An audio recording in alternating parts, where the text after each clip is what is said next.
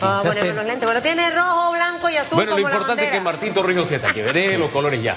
Don Martín Torrijos, buen día, bienvenido. Buen día, Hugo. Buen día, Susan. ¿Cuándo se bajó del avión? Eh, Ayer. me- ayer. No, Ah. ayer. ayer no, antes ayer de era miércoles, el martes. El martes. Ya vio a, a- Vamos a arrancar por lo que todo el mundo anda runruneando por ahí, lo que tiene a más de cuatro sin dormir. Eh, al final, un partido chico, pero definitivamente que, aquí hay que sumar. Pero no hay que sumar a cualquiera. Hay que sumar a quien tenga un discurso alineado al enfoque que tiene la campaña de Martín Torrijos. En el panorama político, sabemos que ya en algún momento se reunió con el señor José Alberto Álvarez, pero está en la agenda de esta semana reunirse. El PP ya tuvo conversaciones con él.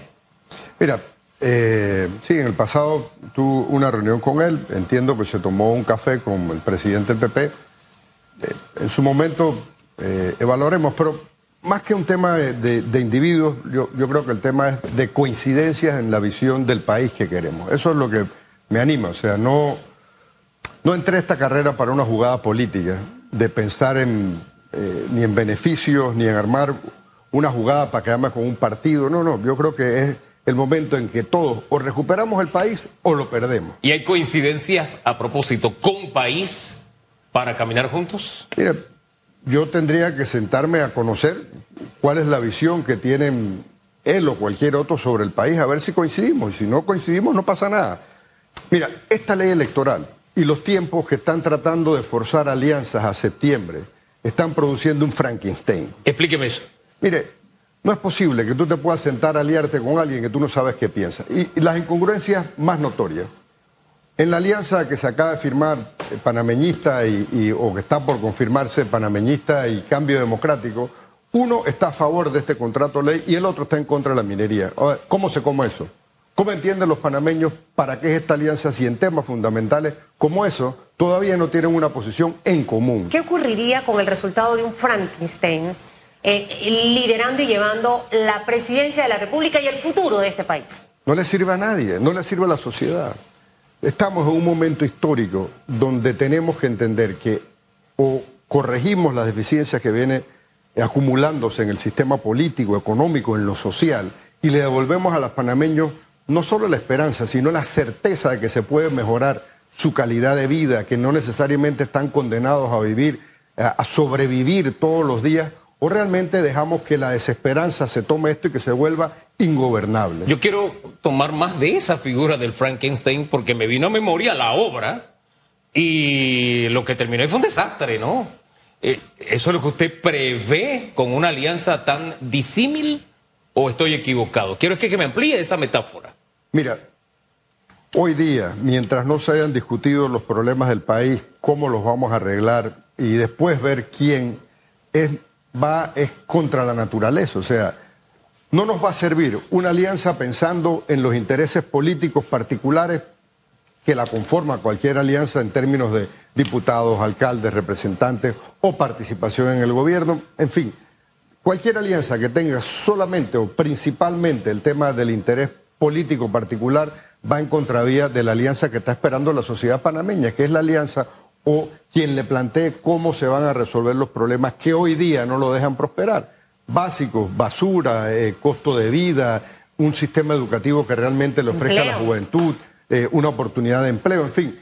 Por eso yo creo que, que el apuro en estos temas trae cansancio. Y lo he planteado, o sea, desde antes que siquiera fuera candidato, dije, "Eh, vamos a ponernos de acuerdo en la visión del país que queremos, cómo lo vamos a hacer, y después validemos vía, eh, qué sé yo, encuesta, primarias abiertas, eh, quién puede liderarlo. Pero claro, no es natural decir quién va a liderar algo que nadie sabe qué es. Usted no está apurado en este tema. Se lo pregunto porque sí hemos visto, eh, probablemente el término sería un poco de desesperación por consolidar las alianzas, porque es hasta el 30 de, de septiembre. El señor Blandón aquí nos decía el día lunes que había tenido conversaciones con usted y que usted quería esperar hasta el próximo año, habló del mes de febrero.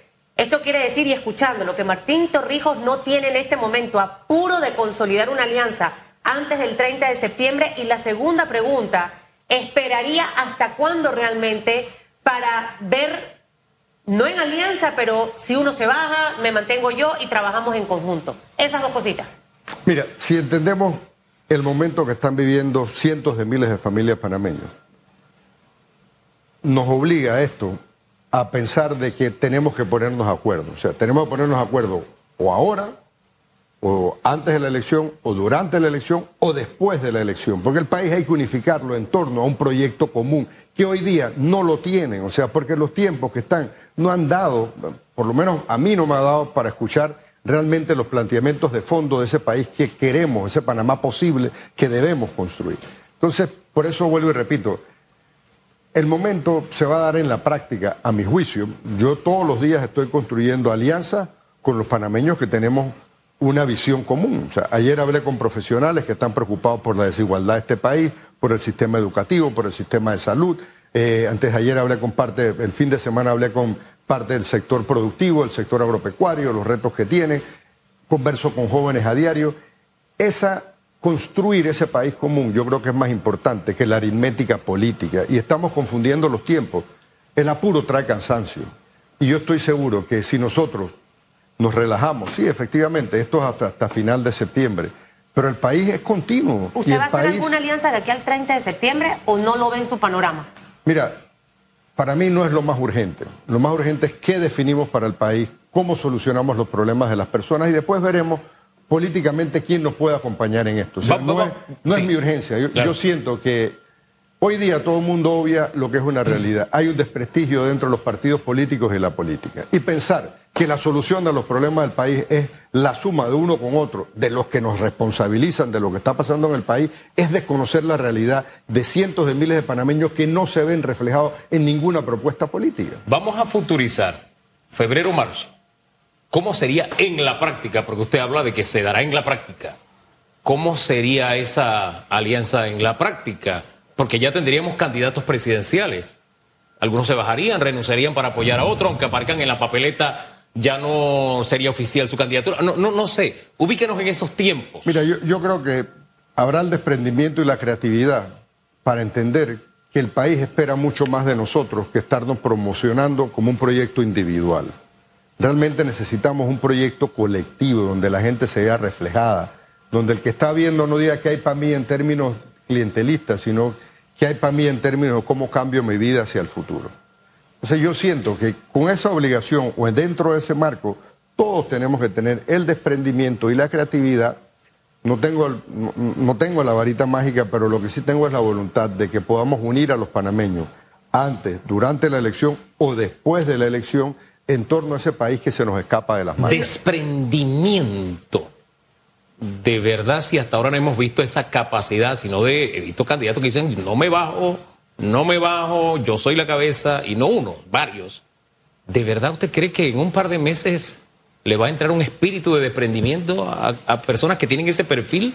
Yo creo que la realidad cambia cualquier actitud que tengamos hoy. O sea, hoy podemos pensar lo que sea. Eh, habrá que ver Todavía falta mucho que recorrer, habrá que ver cómo los panameños van decantando su preferencia electoral y la realidad obligará a todos a hacerse un examen de conciencia en un momento dado. Yo decía febrero, porque febrero es la época donde inicia el proceso electoral. Eh, yo siento que si realmente sabemos lo que están pasando los panameños, sus necesidades, la necesidad de mejorar eh, desde transporte a condición de vida, empleo, entonces tenemos que ubicarnos en la necesidad que tienen los panameños y no la necesidad que tienen los partidos políticos o los políticos. Usted hablaba de posibilidad de mediciones, de primarias dentro de estos colectivos y ya ahora nos refuerza el mes de febrero, obviamente termina la veda electoral, se abre este compás eh, de campaña política en Panamá. ¿Cuáles serían esos elementos? Porque obviamente el, panorama electoral era que hasta el 30 de septiembre es la fecha para consolidar las alianzas. El modelo que entraría a funcionar en un mes de febrero del 2024 obviamente sería distinto. Es bien, es ver quién sube la loma, quién no la sube. Hasta ahora, en todas las mediciones que hay, usted marca más que Rómulo Ruxi, marca más que eh, José Blandón. Eh, siente que, el plantear encuestas y, y primarias dentro de los partidos políticos pudiera ser la mejor opción para encontrar quien debe liderar ya no esa gran alianza, sino esa oferta electoral? Mira, el ejemplo de México, que buscó un mecanismo a través de encuestas para definir sus candidatos, tanto el gobierno en un momento dado la oposición, y la oposición se lo, logró poner de acuerdo con un, nuevo liderazgo dentro de, la oposición, donde partidos antagónicos por muchos años se ponen de acuerdo para someterse y validar los liderazgos. No le tengo miedo a validar ningún liderazgo, por lo menos en, lo, personal. O sea, creo que no debemos tener miedo a decirle a los panameños, oiga, ¿quién usted cree en base a esta propuesta común, este Panamá posible que queremos construir, quién lo debe liderar? Pero estamos al revés, estamos tratando de lograr quién lidera algo que no sabemos qué es.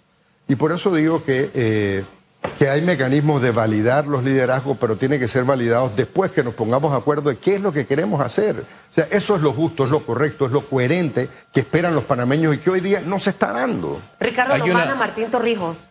Mire, yo no cierro ninguna posibilidad. Eh, no, hay duda que, hay que reconocer en Lombana eh, tenacidad, esfuerzo, eh, hay que reconocer en los candidatos de libre postulación realmente que han nadado contra la corriente, que las reglas se han puesto en contra de ellos que la sociedad exige una renovación dentro de la política que no se está dando dentro de los partidos políticos. Todo eso tiene validez y nos está llevando unos nuevos escenarios políticos dentro del país. Pero más que plantearse lo que ocurriría en, una suma de uno con el otro, creo que es qué pensamos que debemos hacer. Pero no descarto que podamos conversar con cualquier fuerza política que pueda coincidir con un mínimo de una visión compartida. O sea, no es yo quiero esta posición, ah, este me la dio, me voy para allá. Eh, este tiene tal cosa y yo tengo. Yo creo que eso escapa de lo que a mi juicio es el sentir de muchos panameños que hoy la están pasando mal. Oye, eh, lo escucho hablar y me suena pragmático, ¿no? No sé si ese pragmatismo encaje dentro de los tiempos electorales establecidos por el código. E insisto, yo, es que yo he visto tantos candidatos con 1% en las encuestas y el día, el último día de la entrevista están diciendo, no, yo voy a ganar el domingo, yo voy a hacer la sorpresa, yo soy el gallo tapado. Es que no sé, no sé, pero ese pragmatismo que tiene y esa serenidad que le veo me pone a pensar en una glosa que aparece el día de hoy. Dice, por los lados del muñeco que pasea, es usted. ¿eh? Te levanta la mano, ahí no hay lugar a duda, es usted. Me hizo recordar cómo se llama el señor de la boina, me lo hizo recordar en este día, que fue el que lo puso. Eladio, a don Eladio. Don Eladio. Yo no me Saludos, don Eladio. No me acordaba, Eladio me hizo recordar lo que fue el que lo bautizó así. Dice, por el lado del muñeco que pasea, dice que hay fuertes presiones para que se pliegue con el pica, que el picando se pliegue a la alianza de Rómulo y Blandón. ¿De verdad hay presiones? ¿Y, de dónde vienen esas presiones? Mire, yo no me debo a nadie, me debo a Dios, me debo a la oportunidad de la sociedad que, que me ha brindado. O sea, yo no llegué aquí para que nadie me presione, no llegué aquí protegiendo intereses de nadie, yo no defiendo los intereses de empresas, yo no, o sea, yo llegué con un proyecto que honestamente creo puedo aportar al desarrollo futuro del país. Entonces, eh, para mí, eh, cualquier presión que se dé de, poner, a ver, hoy día se están dando uno, una descripción de panoramas muy difíciles para tratar de conformar un Frankenstein, como habíamos hablado. Entonces, eso realmente a mí no, no, no, no me, ni me preocupa, ni me siento forzado. Eh, sí, hay gente que no, dudo que puede ser o es por el interés del país y aprovechando los tiempos electorales que ahí están. O sea, estas son las reglas que están, están apuradas a conformar aunque no funcione. ¿Los tiempos electorales legales o los tiempos políticos reales? Para mí, la política es la práctica. Esto no es sentarse como quien haya planificado que desde septiembre tuviéramos eh, eh, esta, esta, las alianzas de septiembre y que a finales de octubre estaré en todos los candidatos y que facilito tener que imprimir una papeleta. No, no. la realidad es el país. La realidad es lo que están sufriendo los panameños, los que esperan de los políticos, que ojalá podamos conquistar. O sea, hoy día ignoramos realmente el cuestionamiento a la clase política, el deterioro de la política, la calidad de vida de los panameños. O sea, Hoy día pensar que los partidos políticos son los que tienen la solución para el futuro no es real, porque eso, no lo sienten los panameños, si no lo hubieran reflejado rápidamente en una definición de dónde ven. O sea, hay una indefinición real que se tiene que ir llenando en la medida que esto avance. O sea, no se va a dar ahora en septiembre. Le cambio el tema porque hay una definición que tiene por lo menos tres salidas, quedarse en la Asamblea, y tiene que ver con el contrato minero. Y ya que usted dice, habla de lo que más le conviene a los panameños, desde su punto de vista, ¿qué es lo más conveniente para los panameños, para el país, con este tema del contrato? Hugo, yo siento que el gobierno está a tiempo para retirar el contrato, escuchar las propuestas que responsablemente ha hecho la sociedad, en todo sentido, en el tema inconstitucional, en el tema ambiental, en el tema de los recursos que puede optar por el canal. O sea, es el momento de sentarse, de reflexionar, de quitarle presión a la calle, de tener que enfrentarnos eh, los panameños contra los panameños y muy bien pudiera el gobierno hacernos el favor de retirar el contrato, sentarse a renegociar, corregir los temas y no dejarnos eh, hacia el futuro fuentes de, posibles conflictos o de conflictos en la relación. ¿Qué temas habría que corregir? Mira, eh, hay un tema de, la inconstitucionalidad. O sea, ese tema de que tú puedas expropiar a nombre de un tercero, eso no está en nuestra constitución. El tema de que ellos pueden, ellos sí pueden otorgar otras concesiones para los minerales que están ahí. El tema de que los panameños no puedan saber finalmente quién es el usuario final de las compañías, eso oculta un montón de cosas. O sea, eh, hay, preocupaciones ambientales, el, el tema eh, del agua, el tema de los ingresos que tiene el Estado, el tema que les des derecho a, tener actividades dentro de la mina que no tienen nada que ver con la minería. O sea, ya nosotros pasamos aquí a un lugar donde había comisariatos, jueces, gobernadores. O sea, eso es lo que estamos construyendo de nuevo. Un enclave que ya lo superamos en el canal o un enclave que ya superamos con la vida, con, con la convivencia de las bananeras. O sea, hey, hagamos esto bien, no hay apuro, hay una oportunidad. y debe aprobarse en esta administración antes que se vaya o esperar la que viene. Mire, ahí pueden tener las dos opciones. Si lo, si lo retiran y lo corrigen, bueno, que sea en esta administración si estamos salvaguardando los intereses de los panameños, y si no, que lo dejen.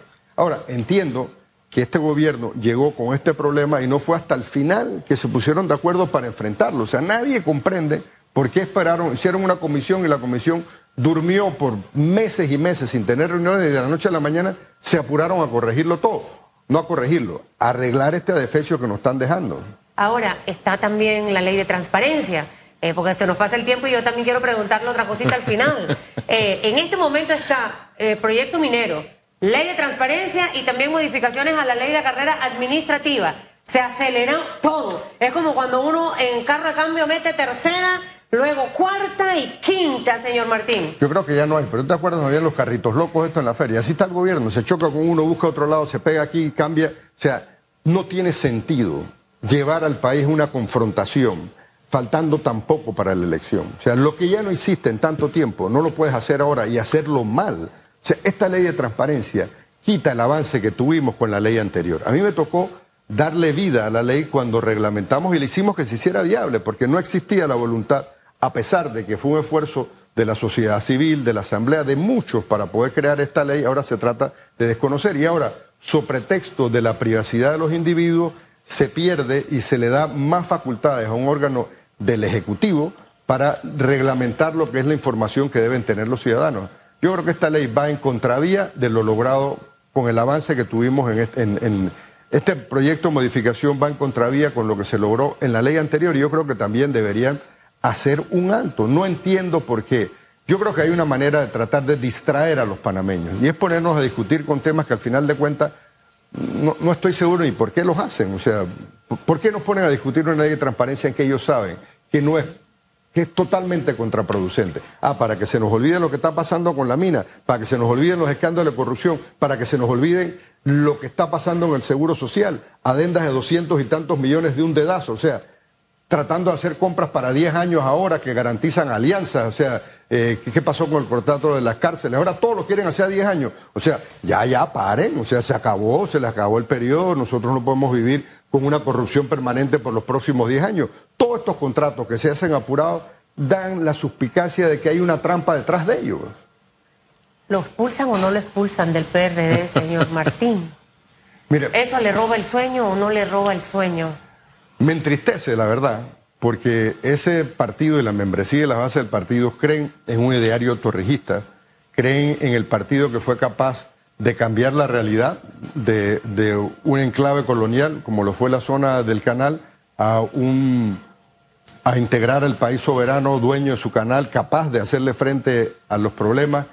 Fuimos capaces de lograr la ampliación del canal y hoy día lo que se refleja producto de esta dirección eh, que ha expulsado ya del PRD la moral, la ética, ha expulsado el torrijismo, ha expulsado eh, el sentir de la sociedad panameña y el sentir de nuestras propias bases, ahora, como ya sacaron el torrijismo, ahora quieren sacar a los torrijistas. Claro que da tristeza, pero por otro lado da indignación. O sea, estos señores saben lo que están haciendo mal y por qué lo están haciendo. La última vez que conversamos usted y yo sobre este tema, usted dijo que no había decidido quién lo iba a representar, pero que sí iba a presentar sus descargos. Ya ha pasado más de una semana, son solo 30 días. ¿Ya decidió quién? Sí, tengo, tengo eh, dos abogados que me van a representar, van a ir a, a, a, presentarse, a decir que son. ¿Se puede conocer los nombres? Eh, déjame terminarle de firmar el contrato y con mucho gusto, no, no, no es misterio. de mire, se cuida. Oye, sí, cuida sí. lo que va a decir. Es que tú decías al principio un tema, o sea, hay que conectar la lengua con el cerebro.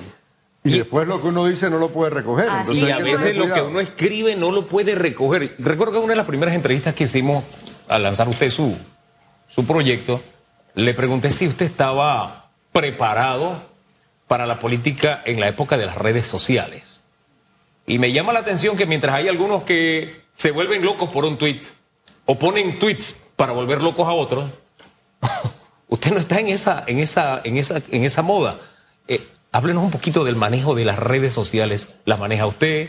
¿Se las maneja alguien? ¿Tiene una instrucción en especial? Porque usted no está en ese baile de, Bueno, de feria que hay ahí en, en- lo, lo- redes. lo- esencialmente lo manejo yo. eh, ahora, por supuesto, tenemos un equipo que nos ayuda, que nos explica eh, cómo, cómo, cómo podemos potenciar más, cómo se comunica en esta época de las redes sociales. Porque claro, hay mucha información, pero poca profundidad. Que es bueno y también es malo.